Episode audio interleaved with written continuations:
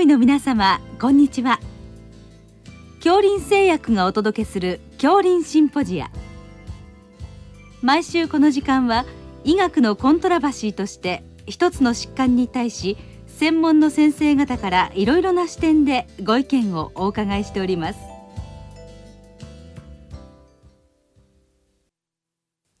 シリーズ。尿酸値を見るの17回目。将来展望と題して東京慈恵会医科大学名誉教授細谷達夫さんにお話いただきます。聞き手は三越厚生事業団顧問中村春夫さんです。細谷先生本日はお忙しいところありがとうございました、本日は尿酸値を見るというテーマで始まりましたシリーズの最後を飾るもので長年ご研究をされておられる細谷先生のご意見あるいは場合によっては夢を語っていただいても結構なんですがお話をいただければありがたいというふうに思っております。まずあの基本的なことでお伺いしたいんですけれども私どもの体にとって尿酸というのがどういう役目というか仕事をしてるんだろうか。例えば私コレステロールに興味を持ってるんですけれどもその場合には、まあ、例えば細胞の膜を作るとか単純酸になって消化吸収を助けるというようなことをやってくれるんですが何か役割ってあるんでしょうか？はいあの尿酸は、まあ、強い抗酸化作用を持っていると言われて活性酸素を消去するのではないかと言われているわけです。はいはいでも実際に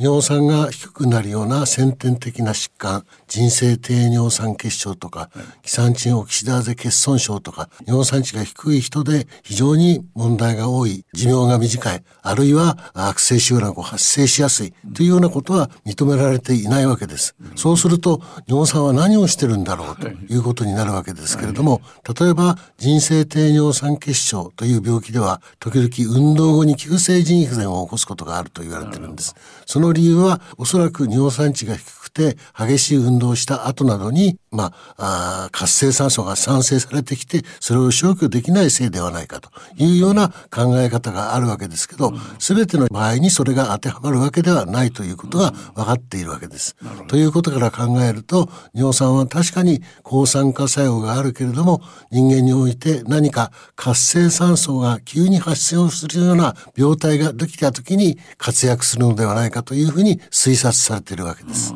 なるほど。そうするとあまり高くてもまあもちろん問題でしょうけど低すぎても困る場合があるという。いうことだと思うんですけれども、うん、まあ実際に尿酸というのは他の霊長類や鳥類以外ではウリケースという酵素によってアラントリンに酸化されてしまいますから、はいはい、本来、えー、尿酸っていうのは中間代謝産物なんですね。ところが人間はウリケースが欠損してるもんですから、うん、尿酸が最終代謝産物なんです。で、中間代謝産物だといろいろなことが分かりにくい。最終代謝産物であれば溜まってくればこういうことが起こるとか、うん、そういうことことがもっと分かりやすくできるんだろうと思うんですけど、現時点でその点が明確になってない部分がいくつかあるので、まあ、働きという面ではちょっと不明確なところがあると思います。そうですか。まだその辺は将来解決される見込みってあるんでしょうか？まあ、あの、これからもう少しそういった面では基礎的な研究っていうのが必要になると思いますけれども、はい、まあ少なくとも現時点で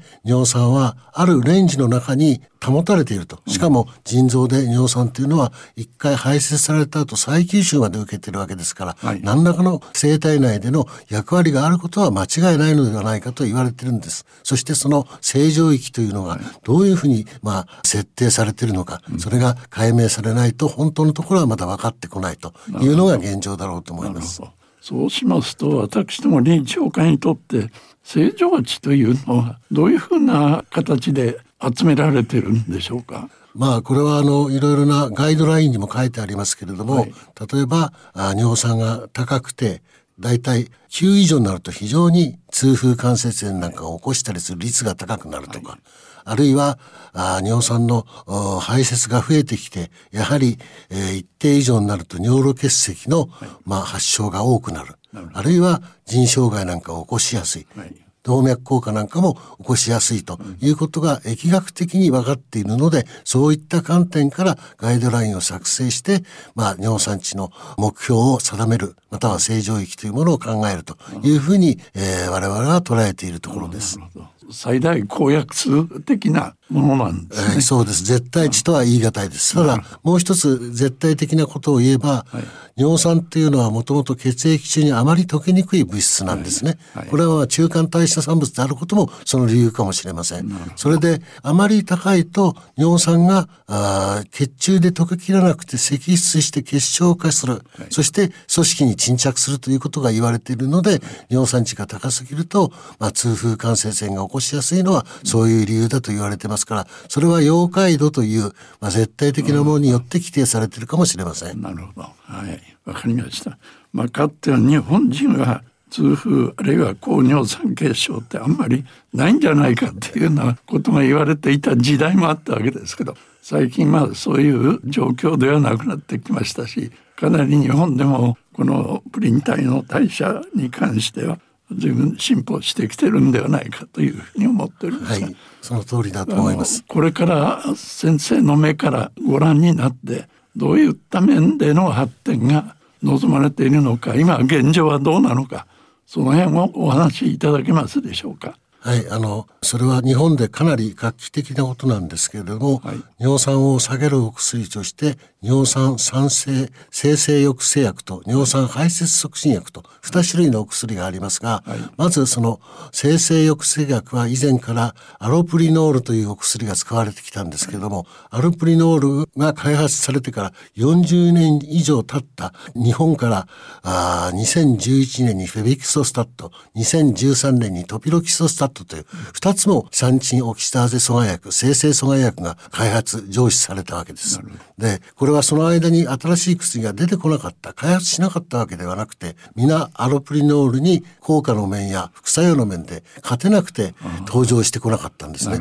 ところが、そのアロプリノールの欠点を補うように日本から開発品として2つの、えー、尿酸生成抑制薬が開発されたわけです。はい、それは欠点を補うというのは、アロプリノールはもともと尿酸と非常に似た骨格をしておりますので、えー、他のプリン体構成の影響が多少あるんではないかということは危惧されてたんです。もう一つ、アロプリノールは、その代謝産物であるオキシプリノールという物質とともに、すべて尿中へ腎臓から排泄される。はい、そのために、まあ腎臓の悪い人では、容量を加減しなければいけないという問題点があったんです。うんこの新しいフェベキソスタット、トピロキソスタットは、プリン体骨格を持ってなくて、他のプリン体コースに影響がほとんどない。はい、あるいは腎臓だけじゃなくて胆道から腸管へ排泄される経路も持っているため、腎機能がある程度低下してても通常容量を使える。はい、そういった欠点を補うような新しいお薬というふうに言えることができます。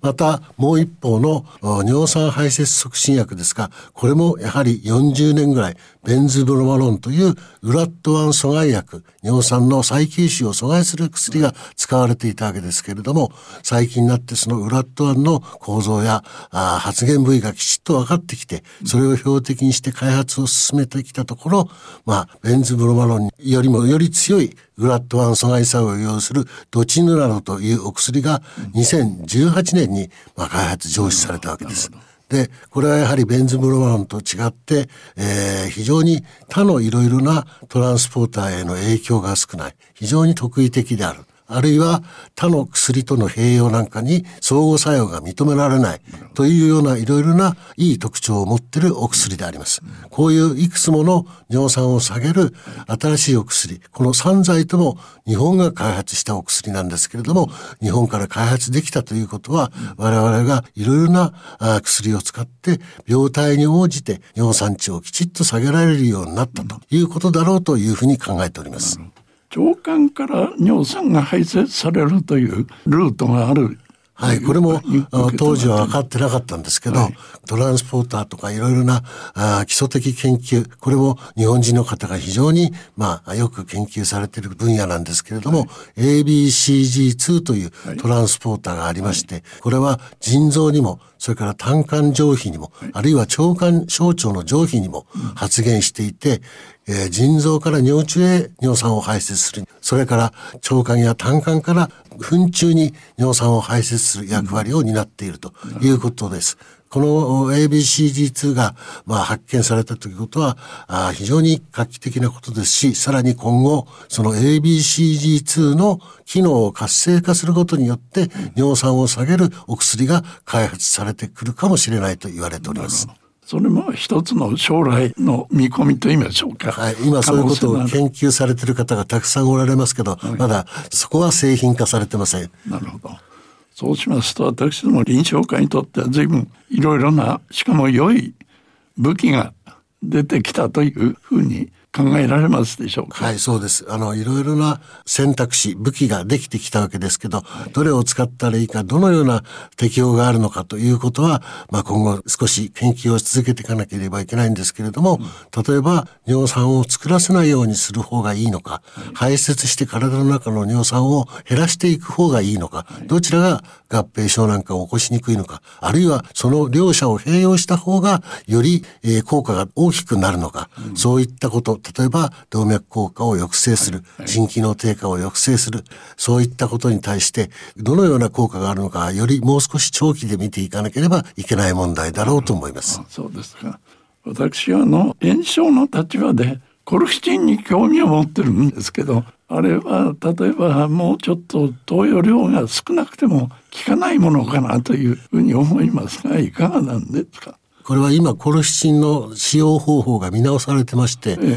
コルシチンカバーと言いまして、痛風発作を起こってから抑えるのではなくて、痛風発作を起こしやすいような人、しばしば繰り返して起こしている人にしばらくの間、コルシチンを1錠だけ。0.5ミリ。はい、そうです。あの、一錠だけ、えー、調酸効果薬と併用してしばらく使っていただくと、初期の段階で痛風発作を起こすようなことがあ非常に減るということが分かっておって、そういう予防的な意味で今使われるようになっております。はい、ありがとうございました。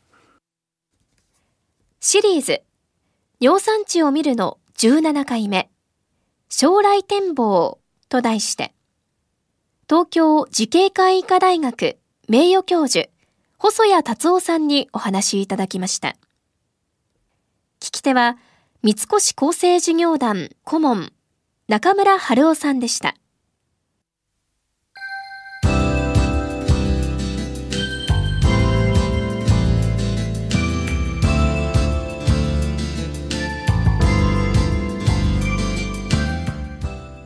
それでは、恐林製薬がお送りしました、恐林シンポジア。来週をどうぞお楽しみに。